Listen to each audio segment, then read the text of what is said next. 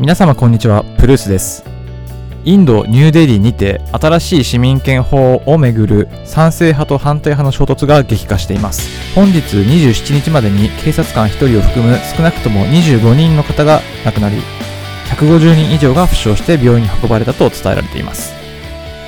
参照はアルジャジーラです。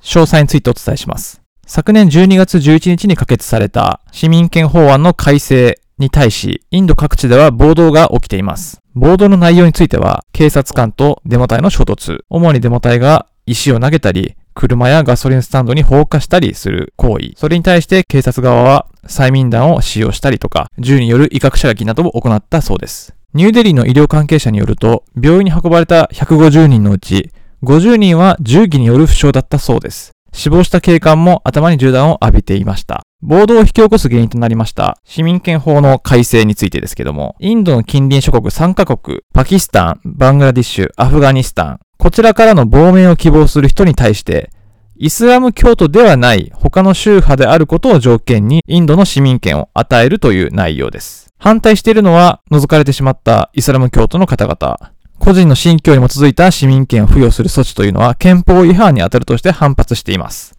こちらの法案を可決させたヒンドゥー系与党インド人民党 BJP 率いる政府は近隣3カ国で迫害された宗教的少数者を守るための法律と位置づけています。野党側は今回の法律と秩序の不安に陥れたという責任を取る形で内務大臣アミット・シャー氏の辞任を求めています。市民権法の改正は12月9日に会員で可決され、上院では BJP は過半数を持っていないんですけれども可決されました。現行法では不法入国者とその子供たちが市民になることを禁じられていましたが、改正法ではパキスタン、バングラディッシュ、アフガニスタンの近隣3国から2014年までに不法に入国した難民、これは難民少なくとも数百万人いるのではないかとされていますが、彼らに対して市民権を与えることができるという法律です。しかし、ヒンドゥー、シーク、仏教徒、ジャイナ、ゾロアスター教徒が対象となっていて、なぜか今回ここにイスラム教徒が適用されていません。これに対してイスラム教徒を不当に差別するものではないかという強い批判が出ています。これに対してインド政府は抗議活動の禁止、集会の禁止、インターネットの閉鎖などの強権的な手段で抑え込もうとしています。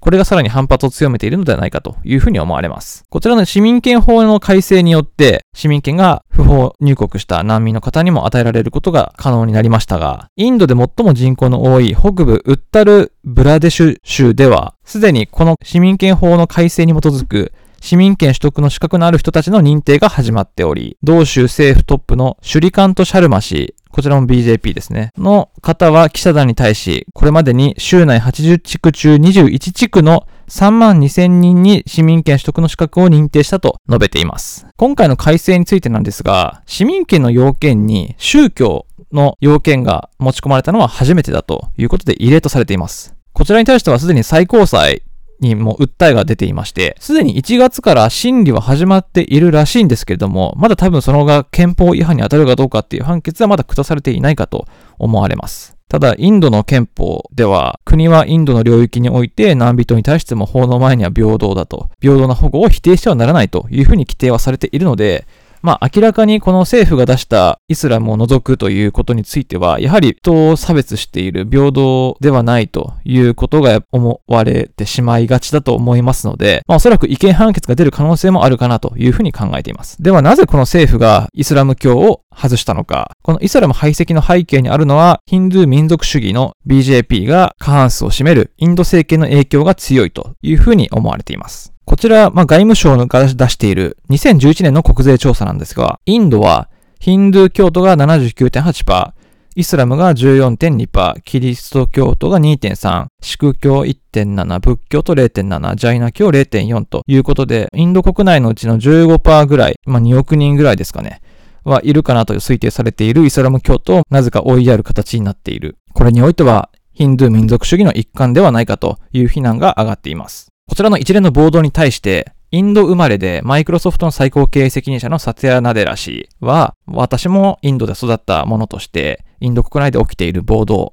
改正法については残念だと思わざるを得ません。単純に悪くなっている状況だと思いますとして、公式な声明を出すなどとして、まあ、モディ政権への反発も根強く出ているということです。今、インドでは、まあ、経済格差及びまあ予算案が発表されたりとかして、これからもっとインドが経済大国になっていくために、政府が今主導して施策をいろいろ打ち出しているところではある中で、まあ個人的な思想といいますかね、ヒンドゥー民族主義というまあ、なぜヒンドゥー民族主義である必要があるのかというところも踏まえた上で、イスラム教徒が外されてしまってるっていうのも、やはり国民平等ではないかなと思われて、アンフェアだと思いますし、ですので、まあ、宗教と差別することなく、まあ、人としてちゃんとイスラムであってもヒンドゥーであっても、